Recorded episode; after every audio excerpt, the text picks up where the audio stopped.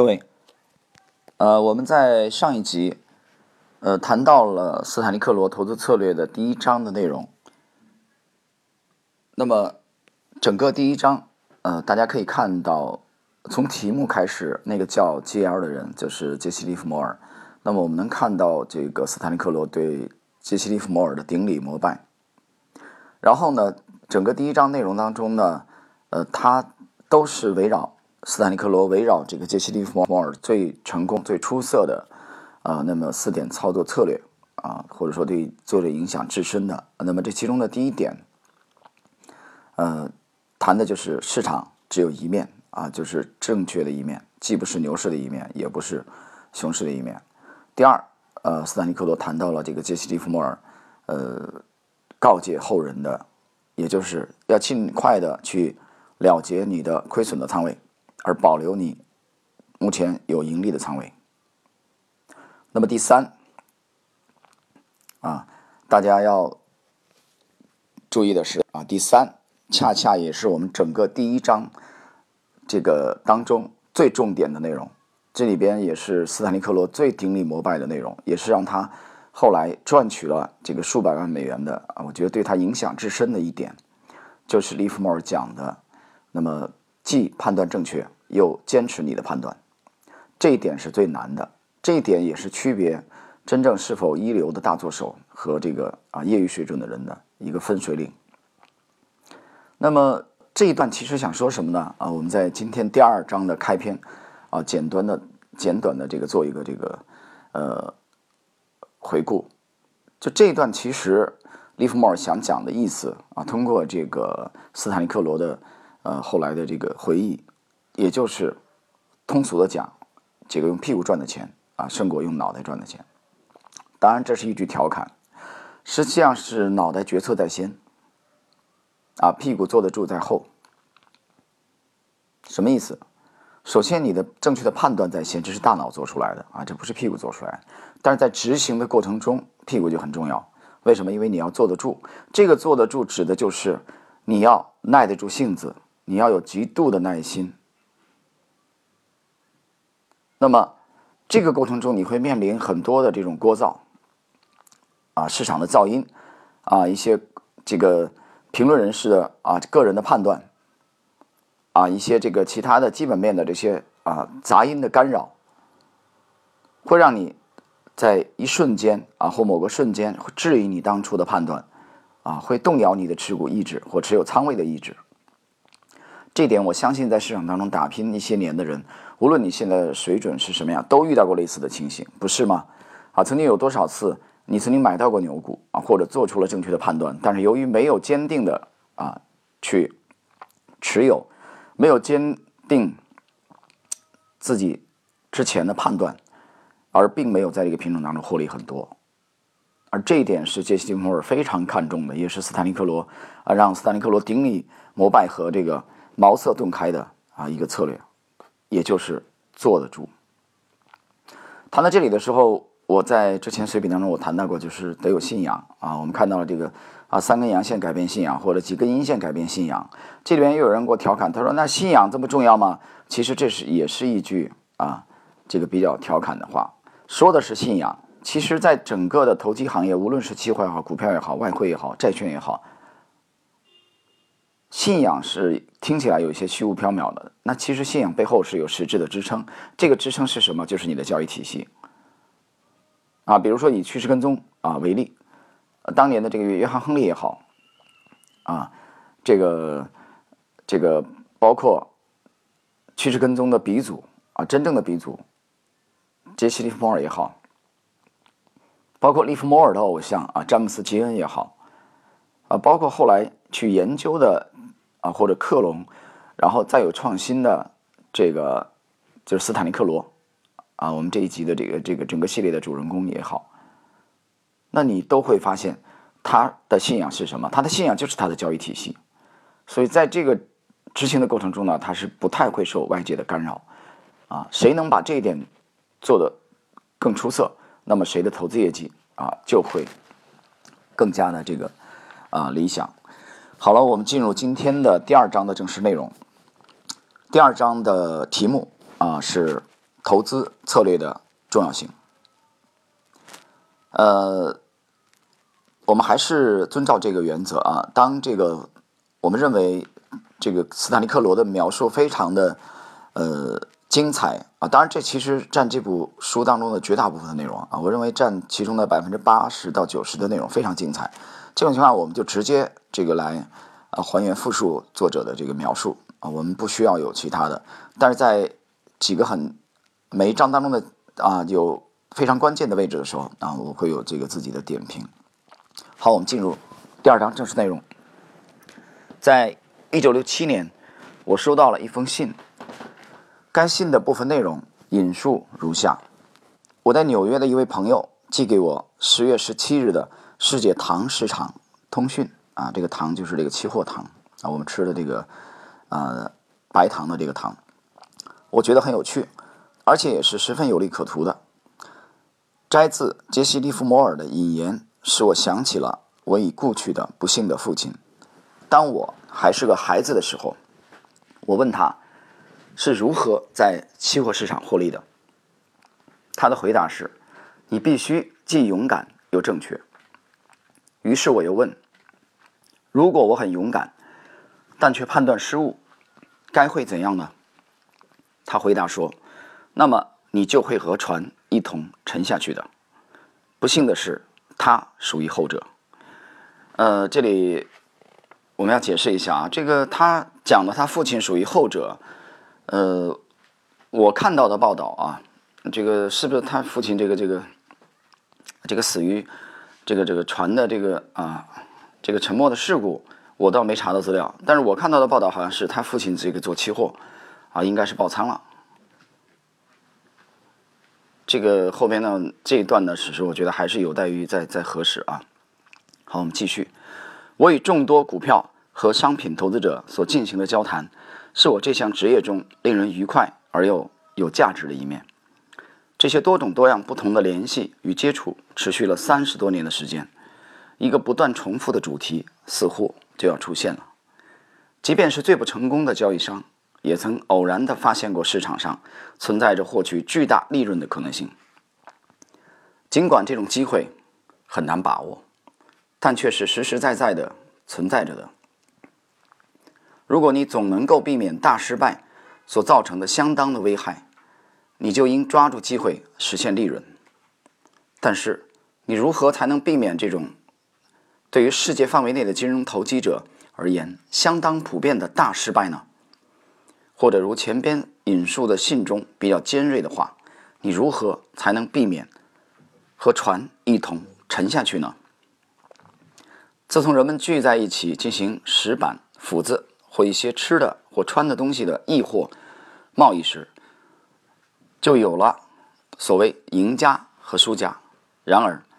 尽管存在着很明显的潜在利润以及较高的杠杆效应，大多数投机者，包括许多专家。都是以输家而告终。除了那些虽然只能赚取微利啊，这个微是微小的微，但交易量大，而且只需支付几乎可忽略不计的佣金或结算费用的少数专职操作者外，持续高利利益的利，交易商多为长期头寸交易者，他们常常是追随市场行情趋势的人。好，这里我们做一个停顿。呃，大家注意啊，这一段斯坦尼克罗已经亮出了他的底牌，或者说是他的招牌，或者说是我这个在上一集啊第一章当中的我们谈到的斯坦尼克罗的这个风格的定型啊，也就是说这部在香港啊他完成的这部专著，也是他一生最后的这部专著当中的呃这句话，我们重复一遍啊，持续高利交易者都为长期头寸交易者。他们常常是追随市场行情趋势的人，这看起来非常简单的啊一句话，实际上已经向我们表明了斯坦利克罗风格的彻底的这个成熟啊与完善，而这个风格其实伴随了他整个呃交易的后期，这一点是和他的呃我们在第一章啊也就是上一集整个的斯坦利克罗投资策略的第一集当中谈到他的风格转变的时候。啊，早年的这种紊乱啊，早年的这种啊高频、短线，而且这个一方面内心啊知道遵守交易纪纪律啊，屏蔽市场噪音；一方面又在这个听从身边的这种传言、小道消息啊，并据此交易的青涩的早期阶段相比，它的风格已经完全定型了。而这个风格的特点，用刚才的这句话完全清晰的可以概述出来，就是一个长期的头寸交易者，而且他是追随市场趋势的人啊。这里边两层含义：第一，这个结束了高频的短线的这种交易风格啊，在期货方面；第二，呃，它侧重于追市，也就是趋势跟踪。而并不是测试，就是提前的去以预测为主，啊，这是这个两个重点都包含在这一句话当中，大家要注意。好，我们继续。至于我自己，很幸运的在几次大额头寸交易中进行了正确的选择，从而获取了高利。这些头寸中有的持有期长达八个月或十个月，其中有一笔头寸，如本书后面将提及的，持有期长达五年。啊，这一段作者进一步来补充的说明啊，他很幸运在几次大额头寸啊，就重仓交易中进行了这个正确的选择，从而获取了啊高利，就是丰厚的利润。这里边有一些是持有期长达八个月到十个月，还有一些还有一笔啊更夸张，持有期长达五年。这在期货交易中其实很难的。我们都知道期货交易有这个大家都有这个啊体会啊。就是做过期货的人，很多人是这个不做不做这个隔夜的啊，当日了结的。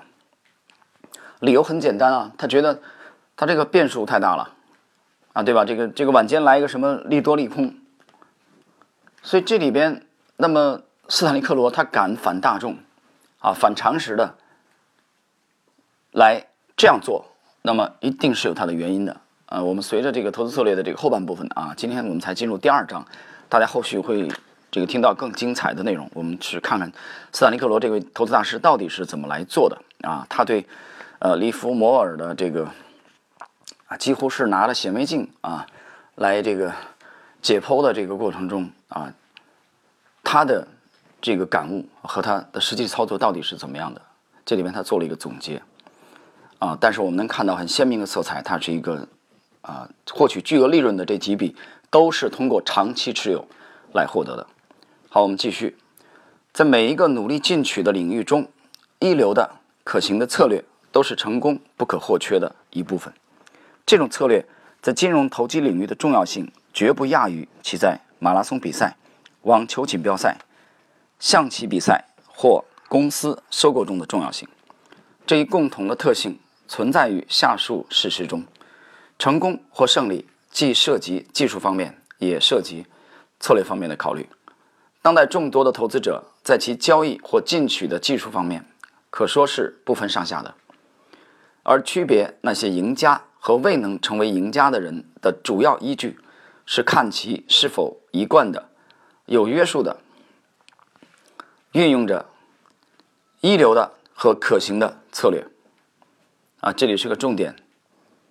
也就是区别那些赢家和未能成为赢家的人的主要依据，就是看他是否。啊，一贯的有约束的运用着一流和可行的策略啊，这里边有几个定语啊，我们看一看。这个一贯的有约束的啊，就是 这个贯彻始终，只按照这个策略来做。比如趋势跟踪跟踪而言，只按照自己的这个策略的这个入场和离场的这个策略来呃执行来运用。同时呢，它另外的两组定语的一流的和可行的，那指的又是策略本身。就你这个策略本身应该没有问题啊。我举个例子，在这个最近啊，最近呢，我在星球也提了这一点，其实就是和一位这个亲人啊，其实啊至亲在沟通交流过程中，我发现他和这个二十年前啊十几年前的策略没有任何的改变。呃，这个还是在 A 股市场采用的这个策略，这个策略其实，呃，也是被散户所喜欢的策略，也所谓的也就是抄底。当然，在抄底的这个大的策略的，呃，背景之下呢，啊，他自己又研究了很多这个细小的一些东西啊，当然这都是属于这个我认为属于术的方面啊，具体怎么做了，啊，从这个战略方面来说，它就是战略战略这个抄底的这这种风格。啊，而且非常的高频啊，持仓的时间非常短。那么总体的依据也就是啊，积小胜为大胜啊，希望能积小胜为大胜。那么这个策略也其实类似于这个期货的不持仓过夜的这种啊，总体的这个特点就是希望来博取股价短期的这种差异。那它的依据很简单，中国股市投机性太强啊，所以它从内心啊很抗拒较长期持有这个股票的啊这种策略。呃，但问题是这种做法的，业绩怎么样呢？啊，据我的了解，呃，业绩。应该是很不理想，但这个很不理想，我觉得是从经年累月的这个长期的角度来考察，或者说每一年度的这种啊考察年度的收益，这个当中我们不能否认啊，在这一年当中的其中的某一个月或者某几周啊，有过这种呃爆发式的这种增长啊，比如说还曾经买到过涨停板，但是从年度的角度来看，它总体的收益率来说啊，从这个十年、二十年的这个跨度。看它总体这个资金的总的收益率来说，嗯，应该是很不理想的。但是很遗憾，那么他本人到现在为止并没有去啊意识到这一点，或者说就意识到是他这个策略本身并不属于一流和可行的啊。但这是我个人的观点啊。所以作者斯坦利克罗这里来讲，首先你的策策略本身是要一流和可行的，然后呢，第二点就是你要一贯的和可约束的。啊，去运用它。那么换言之，这个约束指的是什么意思？我们要解释一下。这个约束，斯坦利克罗想强调的就是，我只做这个。那么除了这个趋势跟踪的这种风格之外的，啊，我通通放弃。啊，不吻合我这个 机械的这个系统的筛出来的标的，我通通不理。这就是约束的含义。好，我们继续，正确运用良策。这个良是优良的良。在股票和商品投机中尤为重要。的确，我们都知道那些最基本的规则。想想那些无论进行过多久的交易，也未曾经历过一次盈利年份的交易商吧。然而不幸的是，这类交易商却占有很高比例。尽管他们也曾听过，甚至能够逐字背诵出一些已经经过验证而且是正确的公理。啊，比如说，行市是你的朋友。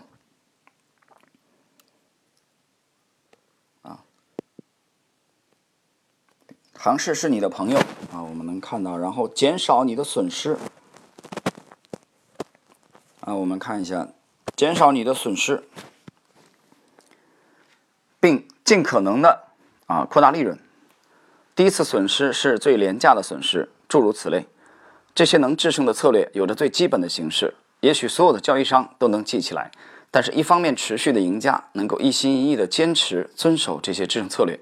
另一方面。持续的输家却一心一意的违背，避免运用这些策略。啊，这个在这里边呢，斯坦利克罗罗是进一步的来解释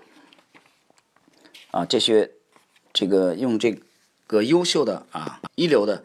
可行的策略的啊它的这个这个必要性。那么这里边呢，我们进入今天啊这一章的。最后的内容就是斯坦利克罗会总结一些啊具体的对策和策略。那下面我们就来看一下啊这些策略。下面的内容构成了基本策略的精华。第一，只参与那些行情趋势强烈或者说行情主要走势正在形成的市场，认清每一个市场。当前的主要走势，并只持有符合这一主要走势方向的头寸，或者是不予参与。啊，不予参与就是空仓嘛。啊，我们要解释一下，只参与那些行情趋势强烈，或者说行情主要走势正在形成的市场。啊，那这个斯坦利克罗的意思，也就是只参与啊这个。大级别的行情，这里边呢，在他的这个投资策略这一书当中的第十三页，他还列出了，呃，这个两张图表，啊，两张图表，其中的一个是这个主趋势这个看涨和一个主趋势看跌的啊，这两张对应的图表，呃，作者想强调的意思啊，想说明的意思就是只参与这个啊中期的行情，这是第一点。第二点，假定你所交易的方向与行情趋势一致，在以前或从属的趋势已产生较大的价差基础上建立你的头寸，或者把头寸建立在对当前主趋势的适度逆行位置上。在这方面必须注意的是，如果你看错或忽略了当前市场的主趋势，不顾不可救药的熊市而买入，或不顾势头强劲的牛市而卖出，多半会遭受损失，同时也会感到很愚蠢。啊，这里我们要解释一下。那么，作者讲的意思是啊，比如说当前的这个趋势是一个主流的这个中期向上的啊，我们以期货为例，股票为这个这个原理是完全一样的啊。他这里这部书呢，是从期货的角度来谈啊，对股票是完全适用的。他想说什么呢？想说的是，比如说在一个中期向上的行情中，但是短期呢产生了一定的回撤，啊，一定的回调，那么这个时候啊，你建立一个一个多单，啊，这等于是在对行情主趋势的一个逆行的位置，啊，一个适度的逆行。这个逆行实际上是一个短期的回调，啊，它并。这个从趋势跟踪的角度，并未能啊产生对这个主趋势的啊转势的形成，并不足以听懂这一点没有？也就是当前的这个主中期的这个趋势是向上的，在这个向上的这个基础上啊产生短期回调的位置，那么你啊就开仓啊或者说是加仓啊然后继续做多，就这个意思。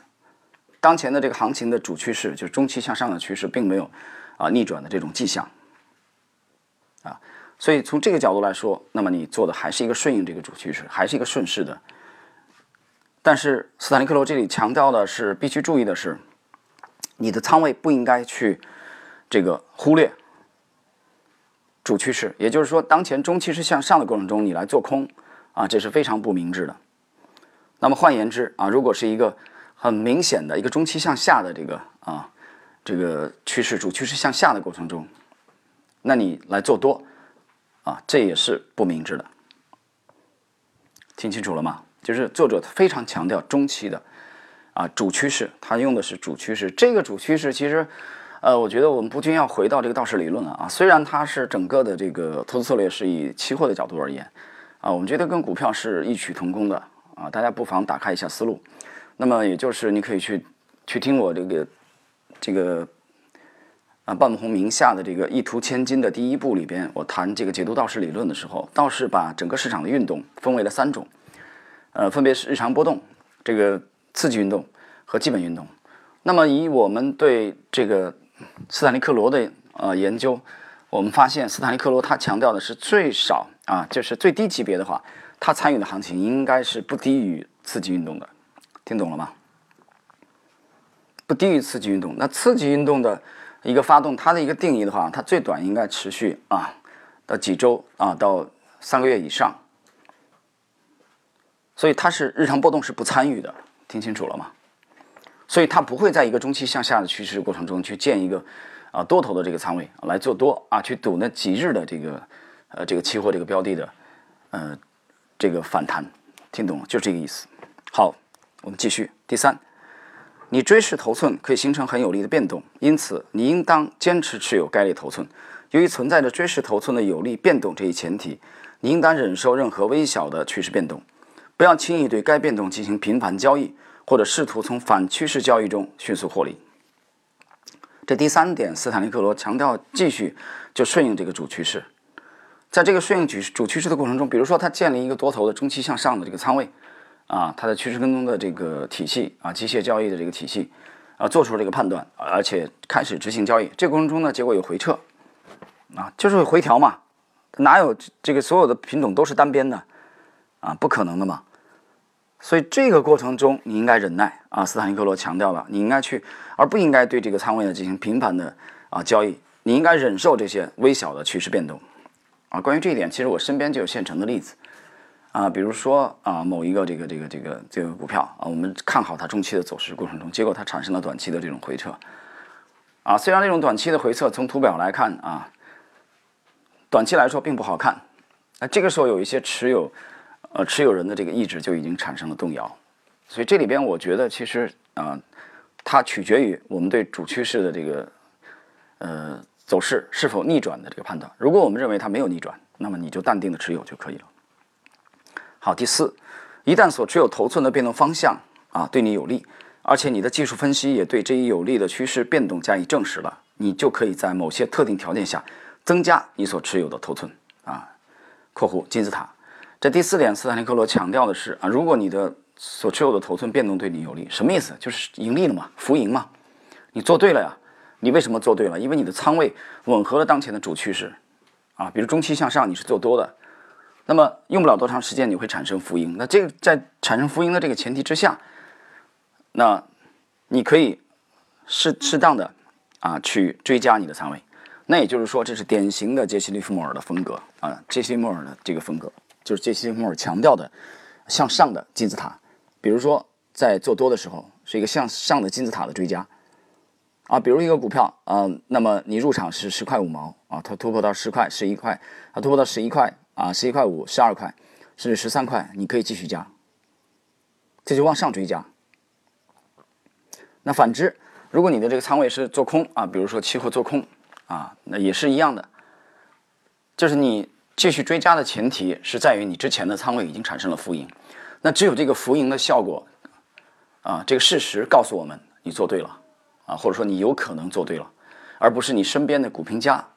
啊，对这个品种的中期走势的看法如何，而不是你拿到了一些基本分析的数据，啊，认为这个标的会如何，更不是你个人或者其他人的这种揣测，听懂了吗？只有市场的真实的走势，所以他这里谈到了金字塔的这个。啊，追加。好，第五，除非趋势分析表明行势已反转，你的指令已被截住，否则你应当保存所持有的头寸。在那一时点上，如果你对行势十分注意，你应针对最新形成的趋势，对原有持有头寸啊进行对冲。然而，如果你对冲了头寸，而其后的市场行为表明主趋势仍然存在，而你的对冲行为过早了，此时你完全应该重新建立符合。主趋势的头寸，但是这样做是务必要认真而客观，运用诸如本书其他地方所讨论的那种方法来建立追势头寸。第六，但是如果行市与你预期的变动方向相反，那又该怎么办呢？首先，你怎么才能知道该头寸的持有是错误呢？如果你不能弄清楚，那么每日权益状况就能以某种不特定的方式告诉你，按照大拇指原则，投资于股票。交易的保证金比例不应超过百分之四十，而对于期货交易则不宜超过百分之七十。迪克逊·瓦茨，本世纪一位著名的商品投机者，曾说过：“迅速逃避或者什么也不做。”他也许有很雄厚的资产，或者是一个很能以以苦为乐的人，从而说出“或者什么也不做”这部分内容来。我的建议是，除了“或者什么也不做”以外，可以采纳他的其他的主张。最后还要强调的是。尽管投机的成功最重要的因素是一致的可行的策略，此外还需要三个增加的重要内容：约束、约束还是约束。那斯坦利克罗这里讲了这个对策略的使用的过程中的三个啊要点，就是约束、约束啊，你能有多大程度上约束自己，那么你的实战的效果啊就有可能有多出色。呃，我们继续来看最后本书的剩余部分，主要。用来表明和证实上述主题，我可以公然宣称，从个人的也是痛苦的经历看，每当我粗心或很愚蠢的偏离这些主旨时，我就会遭受损失。在另一方面，毫不令人惊奇的是，每当我根据这里所给出的战术和策略进行操作时，常常会赚钱，因为这些都是永恒的指针。呃，这是斯坦利克罗的啊投资策略的第二章的最后的。啊，这一部分它的内容，斯坦利克罗本人的描述，啊，这里我必须解释一下最后的这段话，啊，其实斯坦利克罗这个是模仿了或者说克隆了这个杰西·利弗莫尔的描述，利弗莫尔这一段的描述，在我记忆中他用在是关键点，啊，大家可以去重读杰西·利弗莫尔，利弗莫尔这样讲过，啊，每当我这个偏离了关键点的时候，我就会遭受损失，而当我严格的啊遵循关键点的时候，啊，我总能盈利。这一段的描述应该是出现在很清晰的是出现在杰西·摩尔一九四零年出版的这个《股票大作手回忆录》啊，他本人亲自执笔的这部小册子当中，大家去找一找啊内容。当然，我们在百年美股第一人当中啊，也有我对股票做手大作手回忆录的啊大作手操盘术的这个精华的解读，大家在那里边也可以找到相关的内容。那么整个的我们看到第二章啊，已经是非常鲜明的斯坦利克罗的投资策略的啊比较完整的这个啊出台了，而且强调了投资策略的重要性。那么也就是作者刚才讲的，从第三章开始，其实都是啊继续来论述或者更加呃这个深层次的来说明。呃，执行这些策略的重要性。那么这里边，在今天的这一集节目的最后，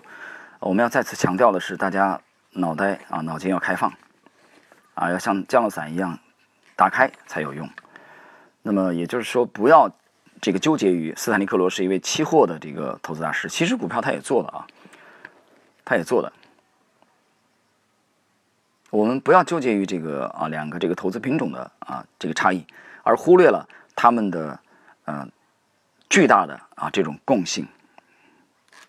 其实对共性的研究是从二零这个一六年的这个七月十七号啊，我们这个半鹏名下的这个节目从开播以来的，我们一直强调的这两点。我想这两个字是我整个节目的一个高频词，但是很遗憾啊，之前的两百多集是啊已经被收藏了。嗯，那么时间关系啊，我们今天的这个斯坦尼克罗投资策略的啊第二章的内容啊就到这里。那么大家呢可以啊通过这个星球也好啊，或者微信也好啊，我们进行这个互动交流，呃，进一步呢提高大家对市场的认识啊。我们向这些前辈和大师们啊致敬。好。我们今天就到这里。